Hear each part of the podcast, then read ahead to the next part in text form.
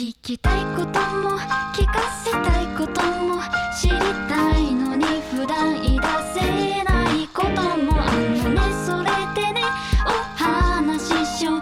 今日の仕事が終わったら。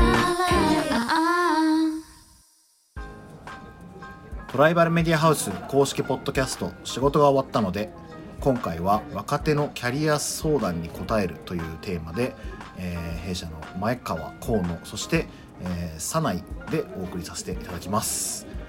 前川さん河野さんよろしくお願いします。よろしくおお願いし願いしまます。す。はい。ちょっと,、えっと社外の人も、えっと聞いているということなので簡単にお二人の自己紹介から、えーお願いしたいと思います、えーじゃあまず前川さんお願いします。はい、えーコーポレートデザイン部で部長をしている前川と申します。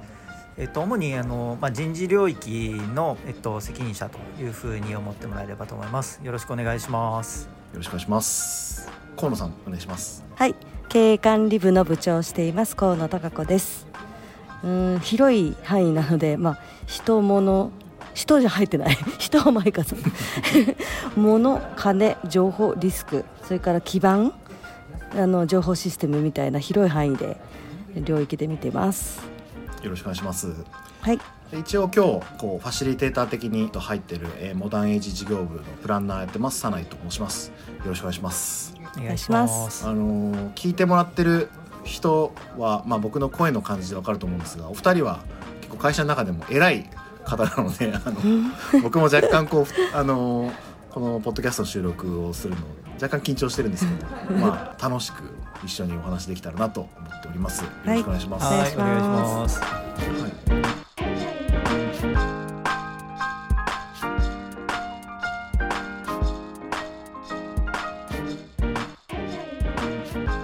で、えっと、今日のテーマとしては先ほど偉いお二人と言いましたが、まあ、それと同時にすごいいろんなキャリアを持たれてるお二人ということで、まあ、なんかトライバルにいる若手中堅ぐらいの社員が今悩んでるこうキャリアの悩みみたいなのにもう赤裸々にざっくばらんにでもいいですけどあの相談に乗ってもらいたいなと思っております。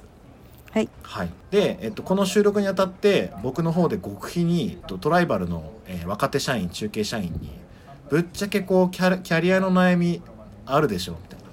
どう考えてんの今後みたいな話を極秘にちょっとこう電話で、えー悩みを入手してきているので,、でそれその方々のちょっとこう悩みみたいなのを今から読み上げるのでちょっとお二人にこう、アドバイスだったり、まあ、僕の頃はこうだったなとか,、なんかそんなお話をちょっと伺えたらなと思ってます。ははい。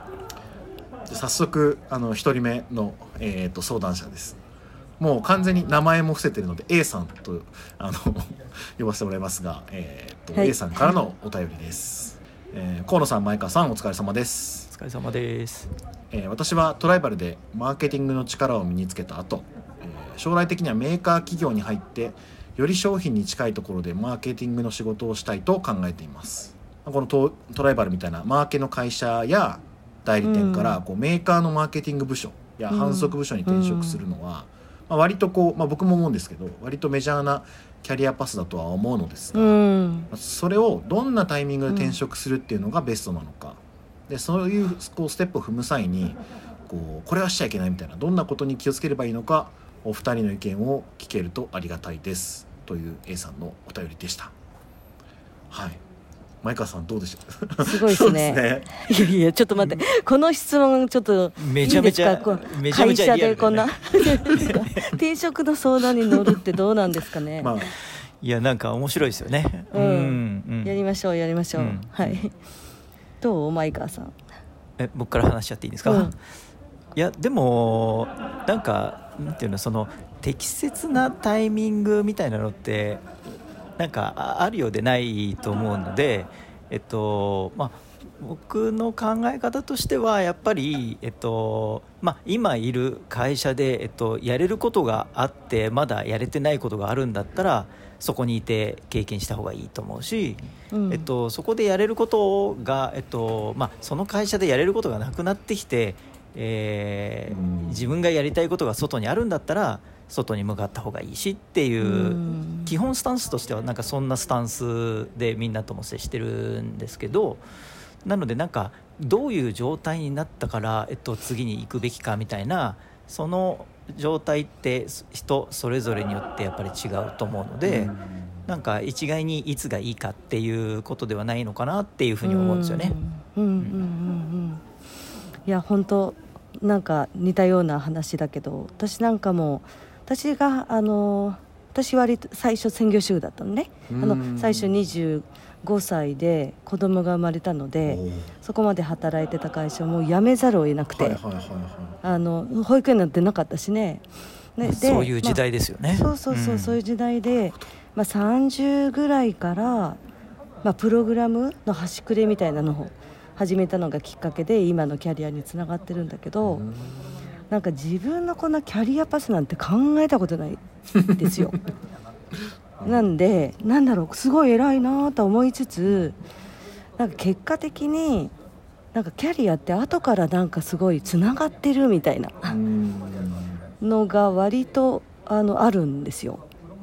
なんか昔ほらなんだっけスティーブ・ジョブスがはいはい。ん「コネクティング・ザ・ドット」とか言ってたじゃないですか、ねなんかそれに近い感覚を持っていてうんなんかこう今の前川さんと同じでなんか今の問題会社の問題とかクライアントの問題を解決することに尽きるとうん。思うのね、常に。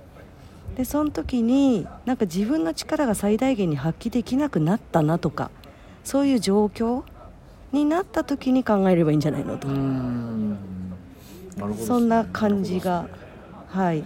なんか僕,、うん僕は割と現場寄りにいる人間なんで、そのコネクティングドットの話とうん。かなんかその思うんですけどそのやっぱこう、うん。日々仕事に忙殺されてなんかこう、うん。結構まあ同じような繰り返しだななんか毎日忙しいなみたいなことでなんかこう先のこと考えれないというか、なんか先がぼやけてるみたいなうん。のはありますけど、やっぱそういうのって、うん。まあ、僕もちょっとはあるんですけどややっぱ振り返ってみるとうん意外とつながってたなみたいなのってありますよね。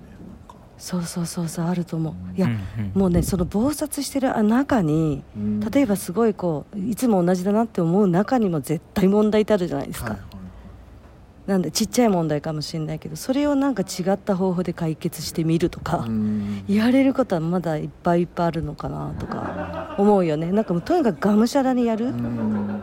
ちゃんとやるっていうことが基本だとは思うけどそうじゃないと後で振り返った時にダラダラやってたじゃ何にもね身についてないもんね。ね、なんかあのーうん。よく言うじゃないですか。そのこう先のキャリアをこここに行きたいんだっていうことを決めてそこに目指していくうん。キャリアの築き方っていうのもあるけど、うん。そうじゃなくこういろいろとこう、まあ、回り道をしながらこう、うん。なんかここに行きたいっていうものが見えてないんだけどなんかこう、うん。切磋琢磨こう日々やらなきゃいけないことをやっていく中でこうちょっとずつ見つけてこう自分のキャリアがこう定まっていくみたいな。うん。人たちっていうのもいるからなんかあのいろんなキャリアの築き方ってやっぱあるんだろうなと思うんですよね。で、ね。僕もどっちかというとそのもうここを目指すって言ってやってきたっていうよりも日々あることをうん。毎日必死こいてやってきて 今ここにいるっていう感じなんだよね。うん。でさっきねあのサナイが言ってくれたみたいにその後で振り返ってみたらつながってたみたいなのってやっぱすごくあるる。じゃない？そう。で僕もそうで、えっと、今人事の責任者してるけど、うん。人事をやるなんてこれっぽっちも思ってない。あそうだ。よね。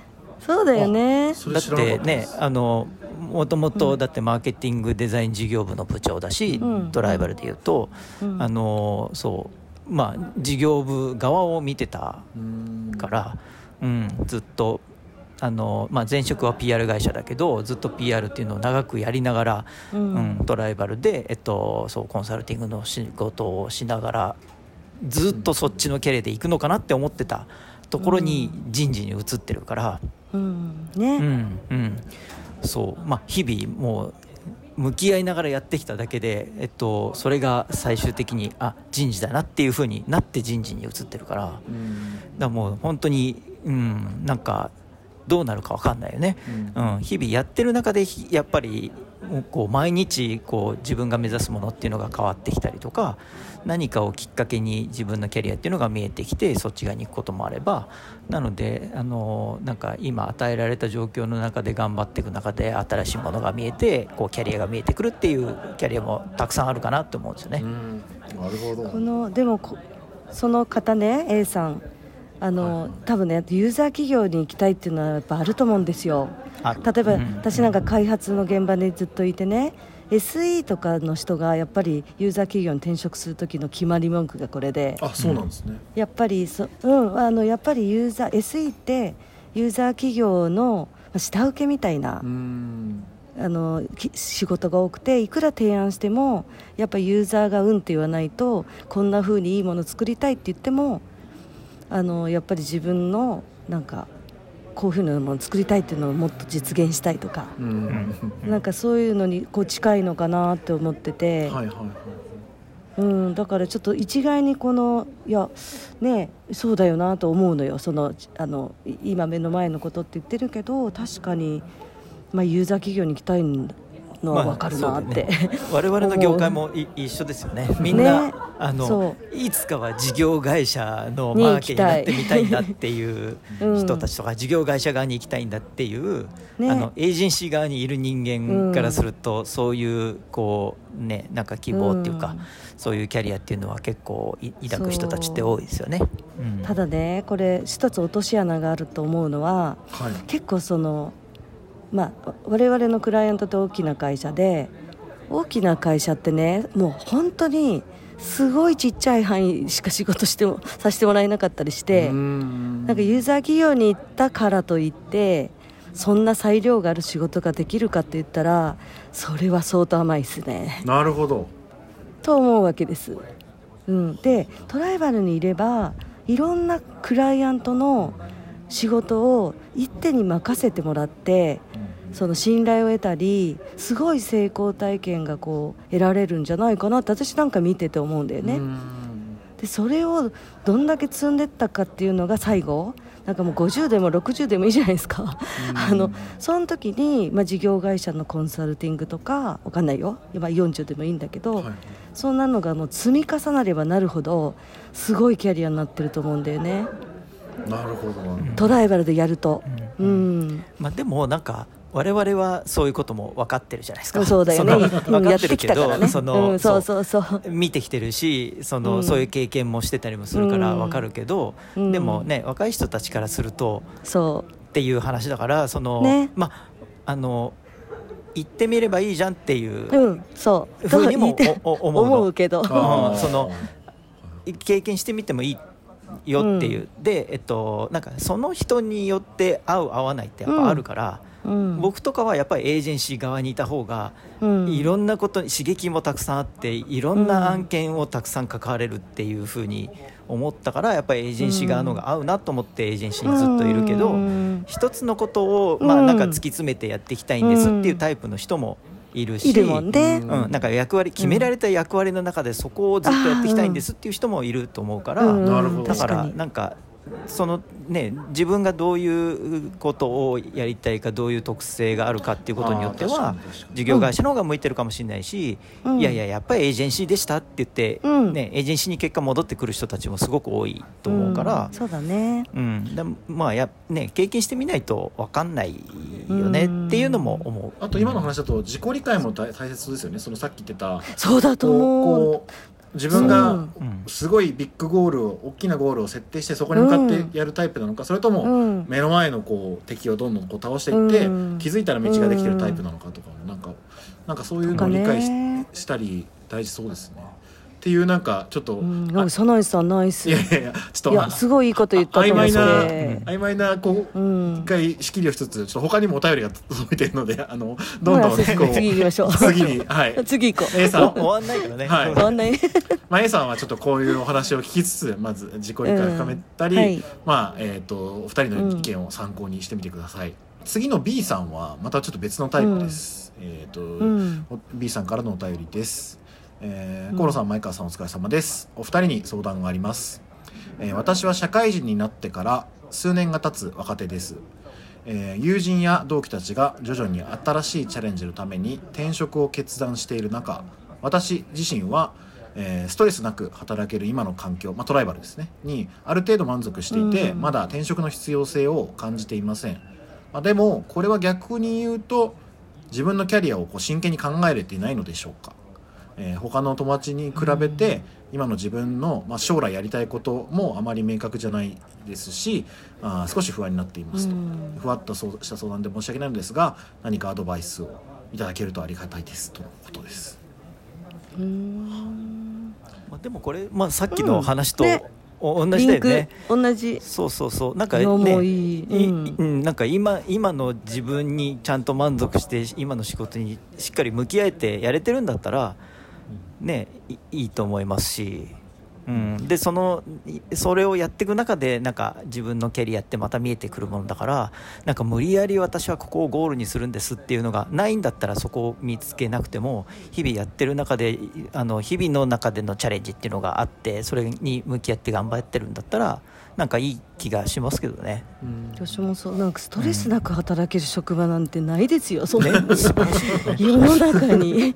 あると思ったら大間違いって感じ。あのけ結構あなた今幸せな環境ですってことですね。なるほど。そうだよまず。そうそうそうそう。うんすごいこいいことだね。うん。うん。で全然なんか問題ないけどただなんか自分に満足はしなくてもいいよね。うん。なるほど。なんかうん常にやっぱり次のし将来の問題っていうか次の自分の課題は必ずあるからどこまで行っても。なるほどなるほど。うん。それはなんか別に転職しなくてもいくらでもあるしうんうんそれはなんかさっきがむしゃらって言ったけど目の前に自分がどれだけ活躍できるかっていうか人の人やクライアントのために働けるか、うんなんか成果が出せるかはこだわった方がいいと思います。うん。うん、こううん無理にそれをこだわらないとね。無理に先のゴール設定はしなくとも今の自分の課題とかはちゃんとこそう。う見とくってことですね。なるほど。なるそれはした方がいいと思う。そうそうそうそう。なんかね、ん。すごい先を見るんじゃなくもう直近うんのところで、うそうそう。今やってる仕事の中でもっとこういうことができるようになりたいんだとか、うん、ねそのうそうそう。うん。そうこううちの会社の中でこういう仕事をしてみたいんだとかなんかこう、うん。今見えてる範囲の中での、ねうん。それぞれのチャレンジとかあのそういう目標っていうのが立てられてればでそれが自分の仕事としてワクワクできてるんだったら、うん。ねそんなにいいことそんないいことないじゃないですか。これ前川さんとか過去になんかこれなんかここういう苦労なんかそういうチャレンジして、まあ、社内でねなんか結果すげえ実力ついたみたいなのってあります？過去で。自分がってことですか？そうそう自分が。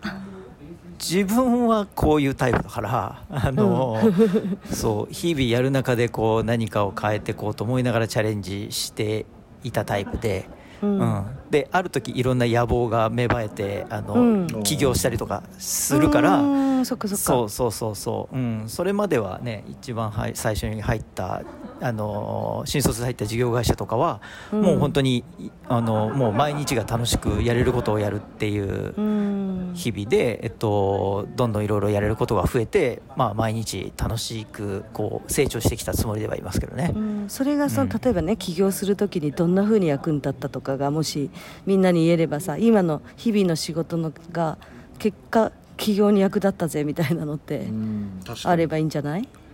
なんか今は意外とああのなんでなんだこんな面倒くさいことって思ってるような仕事が実は将来めちゃくちゃ役に立つとかありそうですもんね。そうあると思うなんだろうな、まあ、でもなんか仕事の本質を見れるようにはなったと思うんですよね。うん。うん、そのっていうか、まあ、それを見るようにしたっていうか、まあ、広告系の仕事ではあったから、うん。そのいろんなあの広告代理店の人たちとも接するしいろんな人たちとも接する中で、うん。あのなんか広告代理業って間に入る仕事じゃないですか。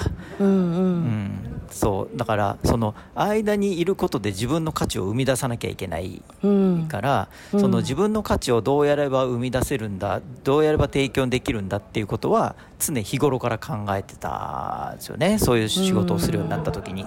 うん。うん。だから、えっと、自分の役割はこれです。何のために自分はいるんだ。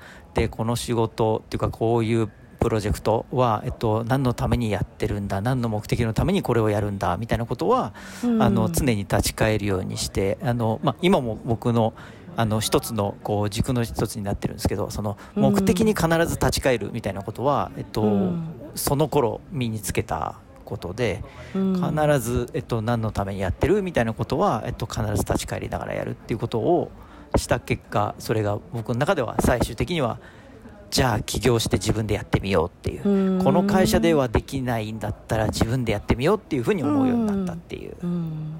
なるほうんうん。うん。うん感じでしたね。いいお話が。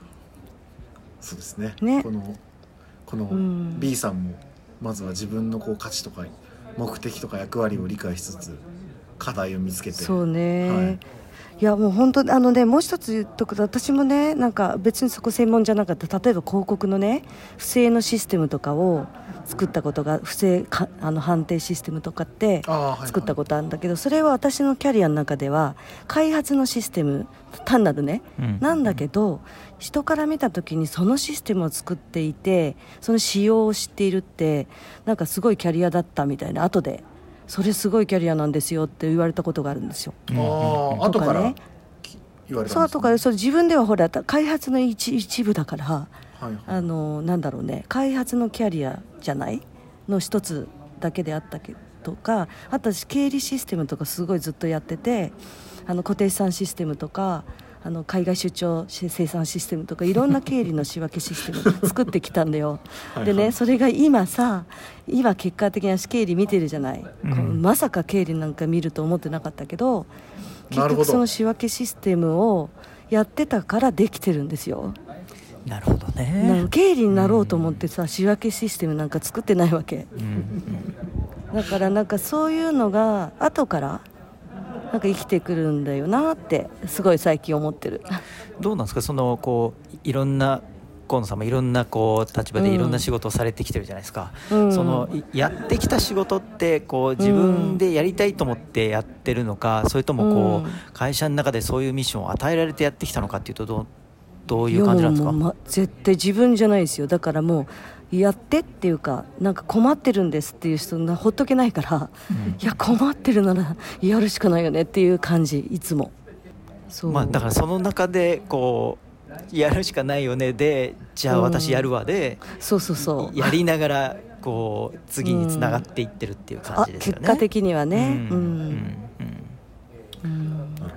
ちょっとあの今のそのうん河野さんのこう後からあの、うん。前のキャリアでやったことが後から実は生きてきたとかなんかあの後からすごかったみたいな話につながるようなちょっと質問もあるのでちょっと次の、うん。えーとはい。方に質はいはい。問に行かせていただきます。えーとはい。河野さん前川さんお疲れ様です、えー私はあのさっきの先ほどの A さんと一緒ですね。私はキャリアの最終、えーゴールとして自分の好きなジャンルのメーカーブランドでブランドマネージャーやマーケティング責任者になることを目標にしています。でうん。でそのためには、まあ、現在主戦場にしている SNS のマーケティングだけじゃなくて、えーもう少し広い領域のマーケティングスキル能力や経験をつける必要があると思っています。でそのための最終ゴールのその、えーメーカーブランドのブランドマネージャーっていうところへのに向かうキャリアパスとしてこのままトライバルにいながら、えーやれる仕事の領域を広げていくのか。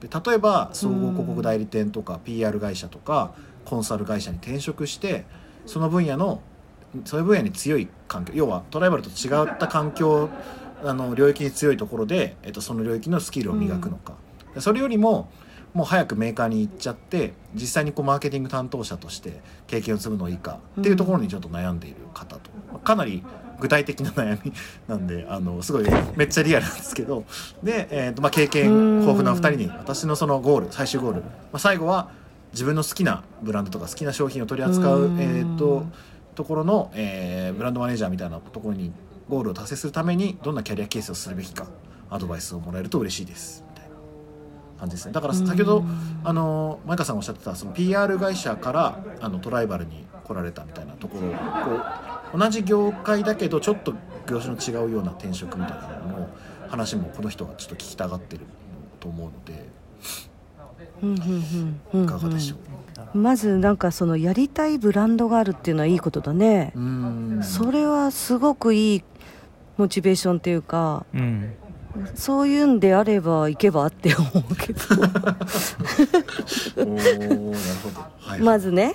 やっぱりなんかやりたいこととか好きなことが一番いいじゃないですか。ああ確かに確かに。さっきの B さんに比べてこの人はこうそうそうそう。最後のゴールを置いてるタイプの人ですよね、まあが最後かどうかわかんないですよでもそれは。確かに。うんうんだってもうさ60過ぎてからも変わるから 私が思ってるけど。うん。あのいつが最後なのっていう、ああ確かに。ちょっと今はいいうん。アドバイスかもしれないです、この方に対しても、うん。それが最後じゃないかもしれないよって。そうよ。だからどっかででも好きなことをするのはとてもいいよね。うん。本当に好きなことがあるならそうですね。まあ特定のブランドこの方は特定のブランドというよりはある一個うん。のジャンルの、ジャンル？はいはい。へえちょっとあんまりあんまり具体的に言うとちょっとルール違反なのであんまり言うとばバレちゃう。ね まあでもなんかここまでこんな具体的にあるんだったらなんかなんていうの？こうチャレンジしてみたらっていう気持ちもある一方、うん。えっとまあ、ブランドマネージャーとかその、まあ、そういう企業のマーケティング責任者って割となんていうんでしょうね、まあ、数字にも強くないといけないしどそうね。そのどうやってその売り上げを上げるかっていうことが、えっとまあ、メインじゃないですか、うん。あのどうやって売り上げ伸ばすかっていうことがメインだから、えっと、そういうことを考えてトライバルでコンサルティング業務をやれてるんだったらいいなとうん。うん。思うけど。いいいいアドバイス。なんかそういう経験はつけておかないといきなりやっぱりそこに飛び込んでもまあ難しいよねとかうん。っていう気はするので、えっと、なんかそういう、えっとまあ、うちの中でも割とその売り上げにつながるようなコンサルティングっていうのをやってる人たちもいると思うから、まあう、んそういう仕事に就けるように、えっとなんかねえっと、そういう案件に入らせてもらうアサインしてもらうみたいなことは、あったりするんじゃないかなとは思う。なのでうちの会社の中でもまだまだやれることって経験できることってたくさんあるんじゃないかなとうはん。思うよね。ね。うん。この転職に後悔してるかの理由とかっていあのやっぱりなんかあの想像？さっき言った通りそのその企業で自分が活躍できるかどうかは本当によく見極めた方がいいよっていうかあとは文化とかやっぱりそのポジショニングなんかあとね、えっと、フェーズっていうのがあって私すごいフェーズを間違えるとあのその人のが生かされるか生かされないかって決まってくると思うんだよね。それはえっと会社のフェーズってことですね。会社のフェーズ、はいはいはい。そうです。会社のフェーズ。例えば今トライバルだったらすごく成長過程だし、なんだろう文化を変えていく過程じゃない、うん。でこういう激流が好きな人となんか好きじゃない人もいるだろうしう、ん。なんだろう変わっていくことが好きな人といや安定してる人がことがいいとかその相手の企業あるよね。そこはよく見ないとなんか自分の個性さっき早苗さんがいいこと言ったけど自分を知らないと本当にその会社が合うのかはもう判定できないですね。でそれを分かんないまま転職するのが一番不幸になる気がする。なるほど。会社のフェーズっていう視点僕なかったです、うん。なるほどですね、フェーズもあるし、うん、文化とかフェーズとか、うん。ね、ありますよねそういうのはね。あるある。うんうん割と組織は大き変わる。くね大きくなんていうのその働いてる人たちには影響するところじゃない、ん。ものすごく成長を求められるフェーズなのか、うん。そうそうそうそうそう。もうとにかく安定してやってほしいっていうフェーズなのかによってその向き合い方って全然違い違うますもんね。し、ううん。ん。うん。なのでそのこの転職に後悔してるかその理由というので答えるとやっぱまず自分の個性。自分がどういうタイプなのか自分がどういうとこだったら満足できるのか自分がどういうとこだったら楽しいのかそれがやっぱり一番分析できてないとダメなんじゃないかな。なるほどっていう。なるうん。いやーめちゃくちゃ僕自身も勉,、勉強になりますわ。あのありがとうございます。なんかうん。なるほど。あとこの、はい。あれだねその横のえっとまあ違うちょっと近い近接の会社、うん。PR 会社とかうん。総合広告代理店に転職するみたいな話でいくと、うん。なんかあのーまあ僕もそう PR 会社からねドライバルに移ってきたからあのーえっとこう自分の専門領域を増やすっていう意味ではそういう選択肢っていうのは、えっと、ありだなというふうに思う反面、うん。あのうちの会社の中でもなんか、えっと、その PR 領域に近い仕事みたいなのもあると思うし、えっと、よりコンサルっぽいものもあるからあの、うん。まあどこまでそれをこううちの内中でも経験できてるかっていうのはちゃんと見極めてうちの中でもそういう経験ができるところがないんだろうかっていうのは考えてからそういう転職っていうのはあの考えてもいいよね。うんうん。うんうんうんうん。確かに確かに、うん特にそのさっき前川さんがおっしゃってたブランドマネージャーに近い考え方のこううん。上層のこうコンサルみたいなのはやってるプランナー何名かいるじゃないですかうちの会社にも、うん。そういう人のに近づいてうん。仕事入れてください案件入れてくださいみたいなアピールとかすると結構こう視点つくかもしれないですし、うん。なんか。そうそうそうそうそう。そう。確かなんかそうその目指すものがそのブランドマネージャーマーケティング責任者ですっていうとそのやっぱりなんかもう一個近接の、えっと、エージェンシーに行っちゃうとまた時間かかっちゃう気がする。ねうんもちろんその専門領域はふ増やせると思うんだよ。うん増やせるんだけどなんかちょっとなんかあのもちろんスキルはつくけど時間がかかる。そこにたどり着くのにね、そう思う、そう思だったらうポジションがね。そうそこにその目指してるところに近づくためにうちの会社で経験できることをまず探してやった方がうん。そこに近づく近道ではあるかなと思いうやねだってトライブルってすごくそういうとこでアサインがすごい柔軟じゃない、うん。やらせてもらえるしこんな会社あんまないと思うんですよ、なんかその会社に行った時にどうやって自分アピールしてってっていうかものすごい時間かかるよね。うんうんきっと認めてもらうのに。意外とやりたいことをやりたいっつってやらせてくれる会社ってうん会社なん少ないてないねと思うそうですね。ねあのドライバルってもうやりたいやりたいって言えば、はい。やらせてくれるよね。あ程度自分がやらなきゃいけないことやれてればうん。やらせてくれるし、そうじゃあねやってみろって言ってくれる会社だと思うから、うん。ね。このポッドキャストもそ僕がやりたいって言ったらやらせてくれたんであの、うんそうだよ。まさにまさにそうだもん。ねはい、ちょっとめちゃくちゃこう有意義なお話もありつつあのお時間が近づいてきたのでちょっとこう最後の質問にあのシンプルに答えられたらなと思うんですが、えー河野さん前川さんお疲れ様です、えートライバルメディアハウスの社員としてキャリアのゴールを優秀なマーケターになるというゴールを作るにするのかそれともマーケティング能力を生かしてそれぞれ好きなフィールドで活躍するのどちらがこうまトライバルで働く時のモチベーションとしては正しいと思いますか、えーおそらく若い社員特、まあ、この方はあの中堅の方なんですけどおそらく若い社員にはトライバルではこうマーケターにならなきゃいけないみたいなこう思ってる人も多いと思うのでこう何かヒントにならなればとお二人の考えを聞かせていただきたいですということでした。そうなんだ。マーケターにならなきゃいけないと思ってる人がいるんだ ねなんか、ね。そのまあまあ割とこうマーケター、うん、優秀なマーケターになれみたいなメッセージって結構強い気もするからか。なんかそう思っちゃうと思うけどなんかねあの人それぞれじゃない？それぞれ目指してるキャリアってあると思うから、なんか、まあ、どっちが正しいっていうよりこう、ね、自分がどういう活躍をしたいかとかどうなっていきたいどういうキャリアを歩みたいかでこうなんか目指すものって変わっていいですよね。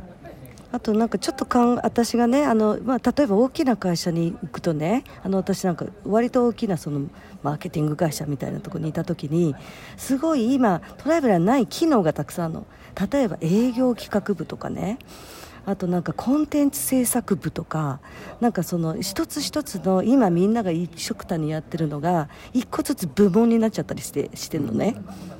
だからなんだろうそこをすごい特化してトライバルの中で突き進むってこともあるわけだよね本当は、うん。マーケターじゃなくても営業企画めちゃめちゃすごいですとかなんかそういうなんかことはまだまだいっぱいあると思う。トライバルの中にね。うんうんね、そうだよね、うん。あの僕もその社員のこうキャリアの相談というか、うん。そのキャリア面談とかを、うん。に入ることはあるんですけど、えっと、あなたの強みって何なの？みたいな話を必ずするんですよね。うん。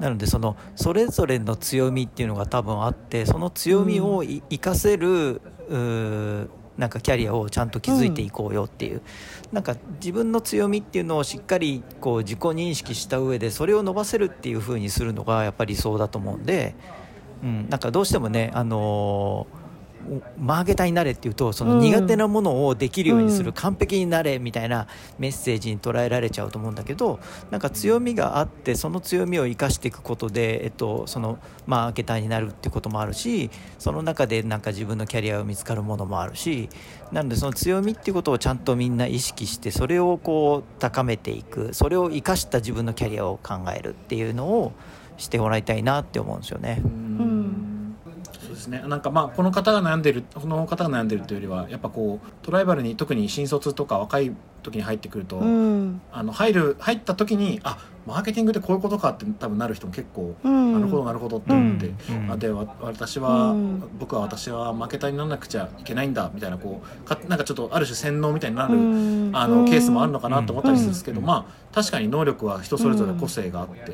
あのうん。逆にこのお二人みたいなこう、えっと職位の立場の人からそういうこう、まあ、多様性をなんかこう認めてくれる発言を僕が取れただけでこのポッドキャストの意義があったかなと思います。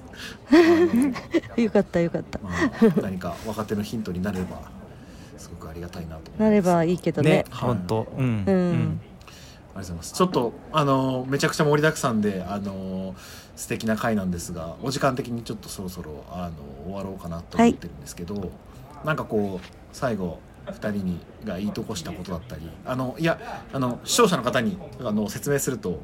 会社の割とこう特に前川さんとかその人にまつわる部門の人が、まあ、ある種こうあの転職をちょっと後押しするじゃないですけど そういうそういうグレーなこうことを喋ってるってあの普通のこう会社のすごい本当のメディアとしてこうやるのってなんかすごくあたあ新しいというかなんか僕はすごいあこういうことができるんだってびっくりしてる面もあって。で、うん。お二人もちょっと話しづらいところがあったかなと思うんですけどなんか最後にこう、うん。言っておきたいことなどあればあのじゃあまず前川さんからお願いします。いやなんか全然話しづらくなくてもう本心で全部喋ってうんるんでよかったですよかったです。うん。もう本当に、うん、日々みんなに接して話してることをそのまま自分で思ってることを話してるからそう。あの何も包み隠さず本当に思ってることを話してる、でえっとやっぱりなんていうのそのこうそれぞれがこうねあの満足するキャリアにやっぱならないと意味がないと思うしあのちゃんと自分の強みを生かせるようなキャリアを築いていかないと意味がないから、えっと、それができるような手助けをやっぱ僕の立場からするとしたいからそれがうちの会社の中でまだやれることがあるよっていうんだったらもうあのうちの会社の中でどんどん頑張れよっていう話だし、えっと、いやもうもうやりきりました。でそれが他に行かないとやれないんですっていうんだったらじゃあもうそっち側で頑張れよって背中をちゃんと押してあげられるような人事になりたいなっていうふうに思ってみんなと接してるので、あのうん、人事的にはあのなんていうの、まあ、みんながうちの会社にいてくれるっていうかこう言い続けてくれる会社を目指すっていうのはもちろん目指すけどそれはなんか辞めさせない会社っていうことではなくてみんなが辞めたくならない会社にするっていうことを目指してやってるだけなのであのなんか辞めることは悪いことである辞めさせないようにするっていうふうには全然思ってないのでやっぱりそれぞれのキャリアっていうことがやっぱ大事だと思うからそれを後押しできるような人事でいたいなっていうふうに思って日々過ごしていますなのでそういうふうに思ってみんなもあの遠慮なくいろんな相談してくれるといいなと思います。はい、今日はどうもありがとうございました。ありがとうございます。あのお手紙読めなかった方もすごいいるので、あのもううん皆さんよちょっと今日読めなかった方も読まれた方もあの前川さんにガンガン相談しちゃってください。そうそう別途ねはい ぜひぜひ個別にまた相談してください。はいまたはい第2回目をやってもいいし。はい。じゃあちょっと最後に河野さんお願いします。そうだね私はねもうジャストジャストよあのねトライバルメディアのバリューじゃないですか、ジャストを発揮してし続けられる間はトライバルにいるべき。うんうんでこのジャストが発揮できなくなった時に、まあ、転職考えてもいいかもね っていうことかもしれないですね、あ要は、確かに。うん、それを基準にしてもいいと思います。はいはいはい。一応あのです。石田の方にそのジャスト、ジャストを説明すると、うん。まあえー、と我々の会社がこうそうですねあのジャストっていうバリューのもとに全社員が行動するっていうのを一応ちゃんと柱に立てていて、ジャストが JUST の頭文字を取って自立する動く、えー成果にこだわる楽しむみたいなことを、うん。あのやっていて、まあ、特にうん。僕は T が最後の楽しむがあるのがすごい好きなとうんころなんですうん。うん。あのうん。そうですね。それをこれをまず、まあ、やってやれなくなってきたらみたいなところですかね。そうです。はい。その通り。うん。わかりました。なんかすごくいいまとめになりましたしあの僕も非常に楽しい回でした。ありがとうございます。こちらこそありがとうございました。はい。前川さんに前川さんにあの相談するもよし河野さんに相談するのもよしなのであの、うんまあ、うんはい、楽しんでほしいですし社外の方もあの楽しんでもらえたかなと思います。じゃあ、えー最後の挨拶です。トライバルメディアハウス公式ポッドキャスト仕事が終わったので、えー今回はえ前川幸の早内がお届けしました。次回の更新もお楽しみに。ありがとうございました。ありがとうございました。